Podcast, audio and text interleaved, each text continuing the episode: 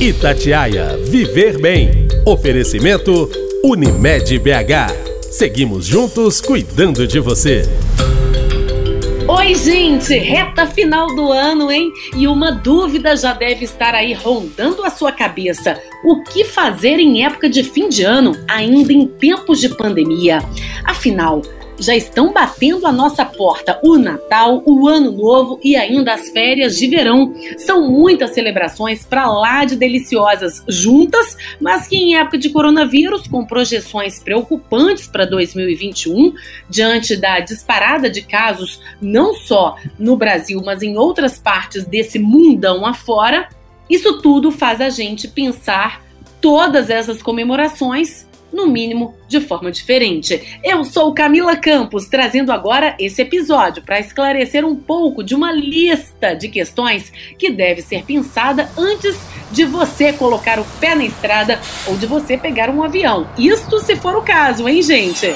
E quem vai nos ajudar a pensar nas melhores opções, mesmo que a gente ainda viva tempos difíceis, ou mesmo até descartar algumas situações tidas de risco, é o médico cooperado da Unimed BH, médico infectologista Adelino Freire Júnior, também diretor científico do Hospital Felício Roxo. Doutor, é um prazer enorme receber o senhor aqui hoje no nosso podcast Viver Bem, viu? Obrigado pelo convite, Camila. É, obrigado a todos os ouvintes aí. Vamos, vamos tentar, é, com essa nossa conversa, tirar um pouco de dúvidas e, e trazer informação ah, importante para a população se organizar e se preparar para essas celebrações de fim de ano diante dessa nova realidade que se impõe. Exatamente, doutor. E para início aqui do nosso bate-papo, qual seria a primeira dica, né, para quem não está aguentando mais esse isolamento social e não, não aguenta mais de saudade, né, do pai, da mãe e de todos os amigos e familiares que moram, por exemplo, no interior ou de certa forma estão longe, né? E para o Natal, tudo indica que vai ser diferente mesmo? Ou dá para furar a quarentena, doutor?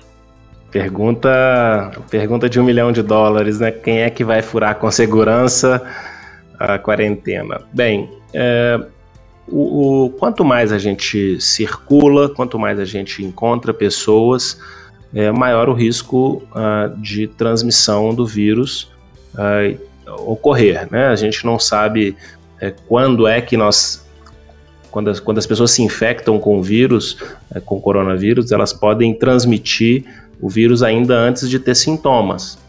Então, toda vez que a gente passa a se encontrar com novas pessoas que não estão ali no nosso círculo do dia a dia, é, a gente traz risco para essas pessoas, é, da mesma forma que elas também trazem risco para a gente por, por ser um contato novo.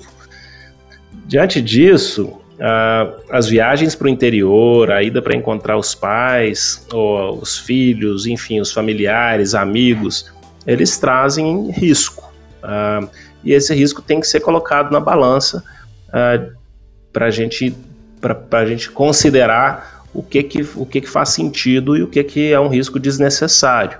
a gente pode, né, com toda essa inovação que a pandemia trouxe, fazer celebrações à distância é, é possível. Não é igual, mas é possível. Uh, então a gente precisa pensar de uma forma diferente para que a gente possa passar por essa fase, fazer momentos uh, que sejam descontraídos, que, que aliviem essa pressão, mas sem, sem aumentar o risco uh, de transmissão da doença. Uhum. Agora, de forma até mais prática, doutor, ainda, quando todo mundo está em quarentena, ou seja, tomando os cuidados com devido isolamento social em casa, aí sim a gente pode encontrar com esses amigos e familiares que estiverem também nessa condição, aí o risco é praticamente zero?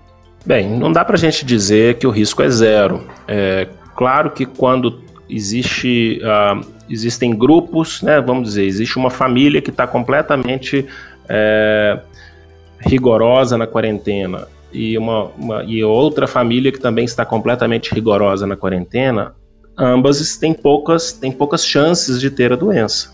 Então, o encontro entre esses dois grupos é mais seguro uh, do que quando a gente pensa que é uma família que está totalmente em quarentena, que se encontra com um grupo que não tem tanto rigor assim, em que há circulação das pessoas, encontro com terceiros.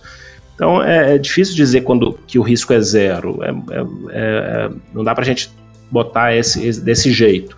Mas quanto mais rigor as pessoas que vão se encontrar estiverem tendo no seu dia a dia, uh, menor o risco de uma delas ter se infectado e da transmissão ocorrer naquele grupo. Isso é muito complicado, né, de você de você mensurar e de você assumir que, que, que todas as pessoas estão tomando todos os cuidados necessários. Então, de uma forma geral, é, o que a gente precisa é é, é, limitar essa convivência, né? diminuir a quantidade de pessoas, diminuir as aglomerações, enfim, tomar as medidas de prevenção, que acho que a gente vai conversar um pouco sobre isso. Exatamente. Agora, doutor, uma pessoa, por exemplo, que faça muita questão de, de reencontrar um amigo ou um familiar no Natal, no Réveillon, ou até mesmo viajar nas férias de verão que vem aí em janeiro poucos dias antes desse possível reencontro, se as duas pessoas testarem, aí esse encontro fica mais seguro? Exatamente por causa dessas pessoas assintomáticas, essas que não têm sintomas, e elas é que são as mais, entre aspas, perigosas para a gente ficar perto? Excelente pergunta. Vamos lá. É, existe essa estratégia de, de rastrear assintomáticos é uma estratégia válida, ela é possível de ser feita, tanto que as viagens internacionais hoje em dia são feitas com boa parte dos países exigem que a pessoa esteja assintomática e também que traga um resultado de teste, né, um PCR para coronavírus negativo. É, essa, essa, essa estratégia ela ajuda, ela não garante 100%. A testagem do assintomático ela ela, ela ajuda na identificação desse portador que ainda não tem sintomas, mas ela é sujeita a, a ela não tem uma sensibilidade, né, assim, de 100%. Então, numa, num cenário como esse, existe a possibilidade da pessoa ter o vírus, estar sem sintomas e o teste ainda assim não detectar. Isso a gente tem que lembrar dessas possibilidades. Mas é uma forma a mais de garantir segurança, de trazer uma evidência de que naquele momento a pessoa não tinha sintoma. E entre viajar de avião e de carro próprio, ou até mesmo ônibus, qual que é o menos arriscado neste momento ainda de pandemia, doutor, para quem fizer muita questão de viajar no Natal, Ano Novo ou nas férias de verão? Bem, se a gente for viajar é, o melhor seria no carro próprio, com o menor número de pessoas possível, idealmente com as pessoas do mesmo núcleo familiar. Quando a gente viaja de ônibus ou de avião, você está ali num ambiente confinado com pessoas que não são da sua convivência, então isso de alguma forma traz aumento de risco, porque você fica um tempo prolongado é, num ambiente com menos circulação de ar, com pessoas que, que podem ter sintomas ou que podem estar abrigando o vírus e ainda não ter sintomas e ainda assim já estar transmitindo. Então, carro próprio, quando isso é possível, é a melhor a forma mais segura. E depois, no ranking aí dos transportes mais indicados para possíveis viagens de final de ano, doutor, depois do carro próprio, quem ganha aí o segundo lugar, o ônibus ou o avião?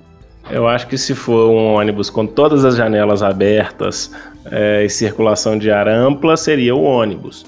Ah, a gente sabe que isso nem sempre é dessa forma que acontece, e de, e de outra forma também a gente sabe que os aviões têm trocas de ar ah, bastante razoável com filtro de partículas que filtram inclusive o vírus. Tanto no ônibus quanto no, no avião, o risco ele está mais relacionado às pessoas que estão exatamente ao seu lado do que no ambiente como um todo. Então, mesmo o avião tendo troca de ar, filtro de alta eficiência, mesmo o ônibus tendo ventilação natural adequada, eh, se a pessoa que está ali ao seu lado, na fila atrás de você, tiver sintomática ou tiver já com o vírus e expelindo o vírus no ambiente, existe um risco de contágio. Tanto no ônibus quanto no avião, e eu tenho orientado muitas pessoas é, que estão fazendo viagens internacionais nesse momento, é o uso da máscara o tempo inteiro. uh, tirar o mínimo possível, só ali para se alimentar, para se hidratar, de preferência quando as pessoas que estão ao seu lado estiverem de máscara, né? Então, assim, fazer um revezamento no momento que ficar sem máscara e máscara sempre, higienizar as mãos sempre que possível. Agora, em termos técnicos, doutor, quanto mais pessoas juntas, né, em um pequeno espaço a ponto de não ser dado o distanciamento ideal, que é de, no mínimo aí um metro e meio, a situação então complica demais quando a gente pensa em festa de fim de ano? Quando a gente traz mais pessoas para o mesmo ambiente, isso compromete a questão do distanciamento social. A gente precisa das medidas essenciais para o controle do vírus, a gente tem o uso da máscara e, o, e a distância entre as pessoas. O vírus é, na maior parte das vezes, expelido pelas gotículas que saem quando a gente fala, quando a gente tosse, quando a gente canta, quando a gente fala alto. E essas gotículas elas alcançam um espaço que não é enorme, elas, elas alcançam normalmente entre um metro e um metro e meio de distância. Por isso, que essa, essa distância entre as pessoas é colocado como uma das ações fundamentais na prevenção da transmissão. Quando a gente traz as pessoas para um ambiente menor, a tendência é que a gente fique mais perto um dos outros. Quando esse ambiente, ambiente que tem música, que tem comida, que tem bebida, em que você vai tirar a máscara, que você vai falar mais alto, então todos esses pontos potencializam a, a, possibilidade de transmissão dessas gotículas estarem no ambiente e uma pessoa que esteja assintomática, mas com o vírus, disseminar para as outras. Agora, o mais difícil de se pensar, né, com as festas de final de ano, é o come e bebe, né? Que não dá para usar máscara enquanto se come e bebe, né, doutor? Ué, o ideal seria que a gente tivesse ambientes ventilados, de preferência a céu aberto. Né? Então, assim, fazer uma, um piquenique familiar com, com as pessoas em, em, com uma distância maior de dois metros entre elas, é, seria uma forma de você encontrar, conviver, é, mas num ambiente totalmente ventilado, em que o risco de transmissão é, é muito menor do que num ambiente fechado. Então, a gente tem classificações de risco desses convívios entre as pessoas, né? E, e, ele muda muito quando a gente se trata de um ambiente a céu aberto, por exemplo, ou um ambiente com ampla ventilação, e que é o distanciamento é mantido, para o outro extremo, que é, seria um ambiente fechado, uh, por exemplo, um apartamento pequeno, com uma janelinha só naquele, naquele cômodo, em que tem várias pessoas ali próximas umas das outras. O risco é, é bem diferente né, de transmissão numa situação como essa. Dá para fazer um amigo oculto diferente? Podemos trocar presentes, doutor? Olha, é, é, possível fazer, claro, mas a gente tem que seguir algumas regras básicas. Então, compartilhamento de objetos impõe algum risco, né? Assim, tanto que, né, vamos, vamos lembrar agora da eleição. A orientação era que a gente levasse ali a caneta para a gente não todo mundo não tocar na mesma caneta, porque a gente sabe que uh, o vírus pode ficar nas superfícies dos objetos por algum tempo. Então, se você vai trocar um, um, um presente, a higienização do presente com álcool, por exemplo, é mais do que suficiente para tirar tudo que for necessário. Então, a, própria retirada da embalagem e a pessoa limpa as mãos ao, ao final é, é uma forma da gente se proteger. Quando a gente toca em superfícies contaminadas, esse não é o grande problema, né? O vírus não, não penetra pela pele. O problema é quando a gente traz as mãos sujas do ambiente, do, de qualquer superfície que possa estar contaminada com o vírus e traz a mão no nariz, olhos e boca. É ali que a contaminação acontece. Então, quando a gente higieniza as mãos com álcool gel ou com água e sabão, depois de tocar em qualquer superfície, a gente se protege e fica tudo bem. Agora, vamos pensar aqui comigo, doutor, uma situação super suspeita, tá? Eu estou com a viagem já marcada para amanhã ou depois de amanhã e alguém na minha família começa a apresentar sintomas da Covid. O que fazer? Testar logo no início seria uma saída? E atrasar um pouco essa viagem até que o resultado seja divulgado ou não adianta testar no início? Só para ajudar a gente a explicar melhor essa situação para quem fica afoito e já quer logo testar no primeiro dia de sintoma. Pois é, o teste é o seguinte: o teste ele tem capacidade de dar positivo mesmo no primeiro dia de sintoma. Então, uh, não há uma contraindicação a fazer o teste de PCR, né? Se a pessoa está no primeiro dia de sintoma, não é, não é isso. Então, se a pessoa se apresenta para testar e deseja fazer a investigação, mesmo tendo um dia de sintoma, eu, na minha opinião, ela deve ser testada. No entanto, o rendimento do teste, né, a, eficiência do teste, a capacidade dele de identificar um positivo, aumenta com o passar dos dias e é maior entre o, o, o, terceiro e o quinto dia de sintomas. Então, qual que é a implicação prática disso? eu estou no meu primeiro dia de sintomas, eu faço o teste e ele vem negativo, ah, eu não consigo solucionar a questão, porque ah, existe a possibilidade de eu ainda de eu ter coronavírus e, ele, e o teste ter sido negativo, porque foi ali no primeiro dia de sintomas e ele não tem a sua eficiência máxima alcançada. Então, se eu assumir esse resultado como verdadeiro, eu tenho uma chance maior de estar errando e expondo as outras pessoas ao risco. Isso porque, se testado no primeiro dia, a chance de dar um resultado falso positivo ou falso negativo, como muitos tecnicamente dizem, fica complicado para essa pessoa ter certeza se realmente ela está ou não com coronavírus, mesmo com o resultado em mãos. Isso, vamos lá. É, vamos, você, você vai viajar amanhã e teve sintoma hoje. Você faz o teste amanhã cedinho uh, e o seu teste é negativo aí você vai ficar com a seguinte questão: eu não tenho coronavírus mesmo? Ou será que o teste foi negativo porque eu fiz o teste muito rápido? Essa é a dúvida que, que você não consegue responder. É, por isso, fazer o teste nos primeiros dois dias de sintoma, a gente, quando o teste é negativo, fica, fica essa dúvida no ar. Será que o teste está negativo porque ele ainda não foi feito no, momento, no melhor momento possível? Seria uma possibilidade de repetir mas isso né, implica em uma série de coisas, de custo, de tempo, uh, de exposição a fazer o exame de novo. Então, é, esse, essa, é, é, fazer o exame quando ele é positivo, né? Eu tô com sintoma, faço o exame, ele é positivo, ele me ajuda bastante. Eu cancelo a viagem, não convivo com as pessoas, pé no freio geral. Quando ele é negativo, ele pode trazer essa dúvida. Acho que o recado que precisa ficar num cenário desse é sempre não circular, não conviver com as pessoas se tiver sintoma. Não é ficar agarrado ao, ao resultado do teste, mas sim a, a, presença ou ausência de sintomas respiratórios.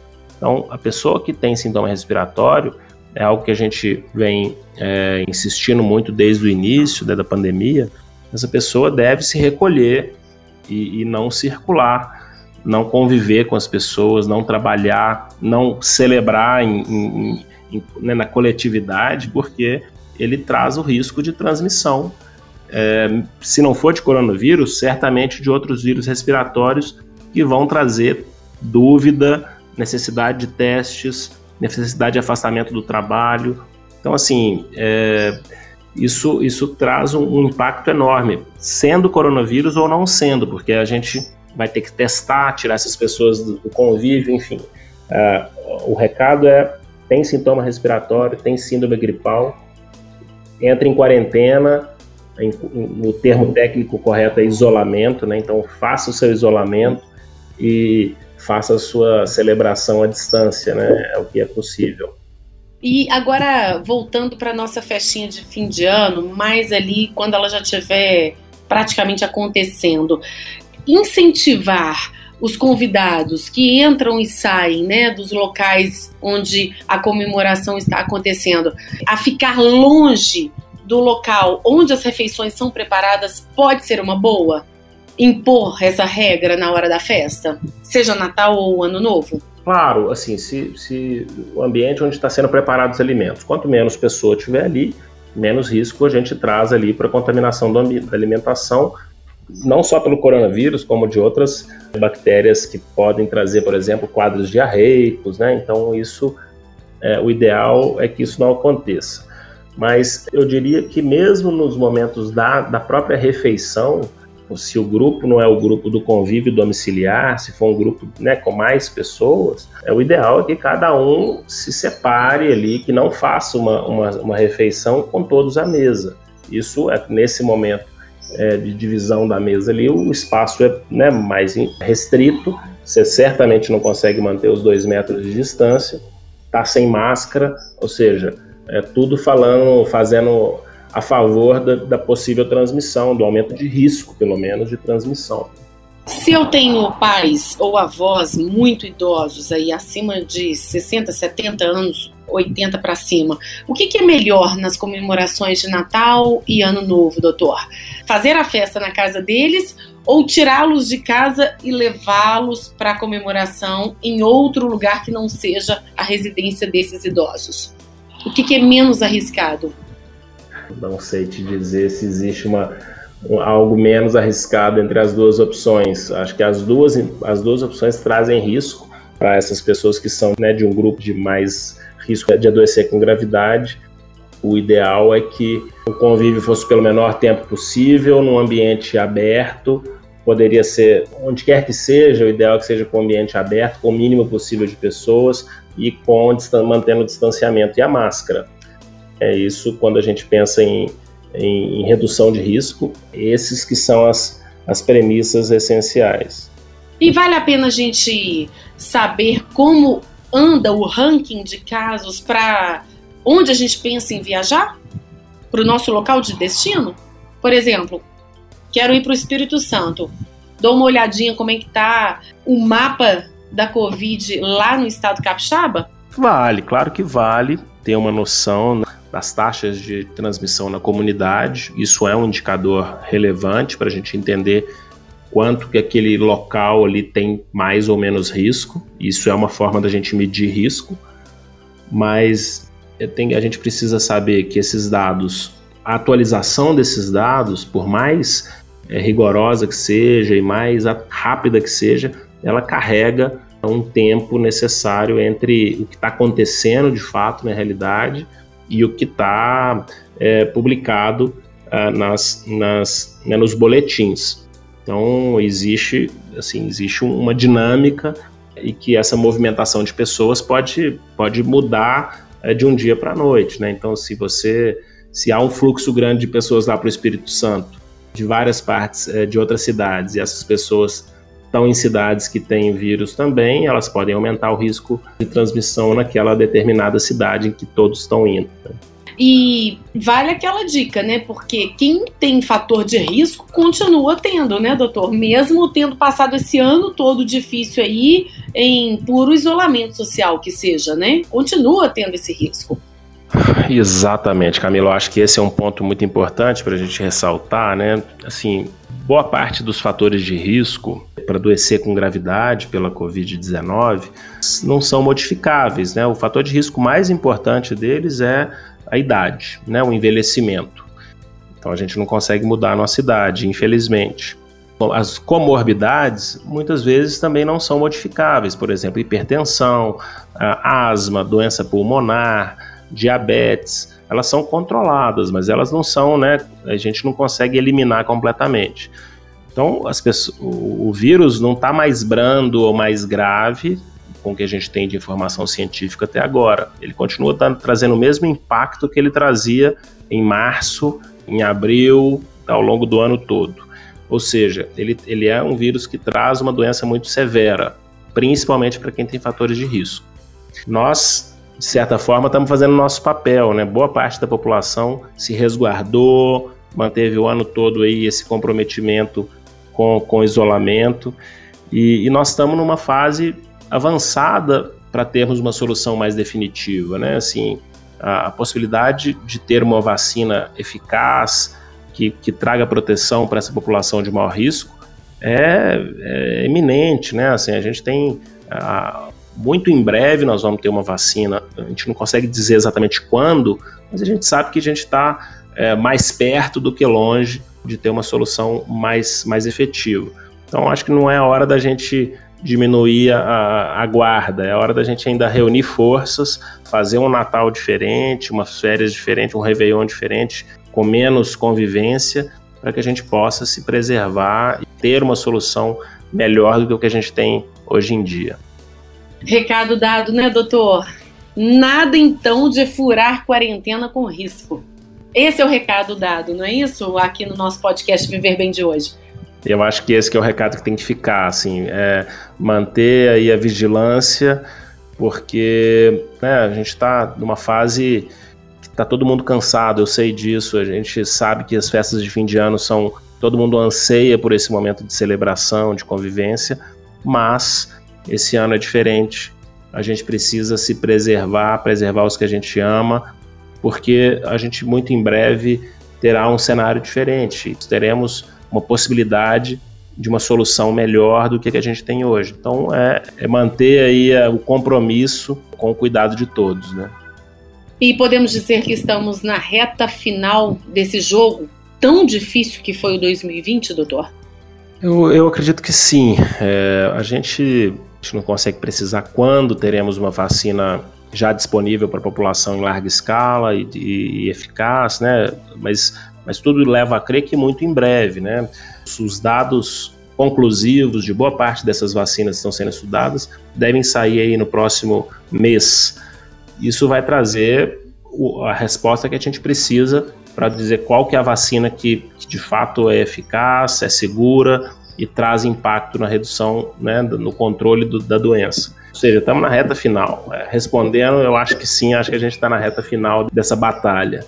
É isso aí, doutor, muito obrigada, viu? A gente fica realmente com o coração apertado, querendo fazer mil coisas no final do ano, reencontrar com muita gente que, em tempos normais, né, a gente já, já tem uma saudade avassaladora, imagina agora em tempos ainda de pandemia, o tanto que essa saudade fica aumentada, superdimensionada, mas ainda temos que manter o pé no freio, né?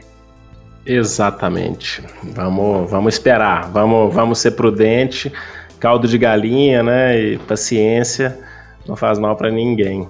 Tá certo, olha só, gente, muito obrigada a você que esteve aí durante todo esse 2020 com a gente aqui no Viver Bem, no podcast da Itatiaia, nessa cooperação toda com a Unimed. Nós falamos com o médico cooperado da Unimed BH, Adelino Freire Júnior, também diretor científico do Hospital Felício Roxo.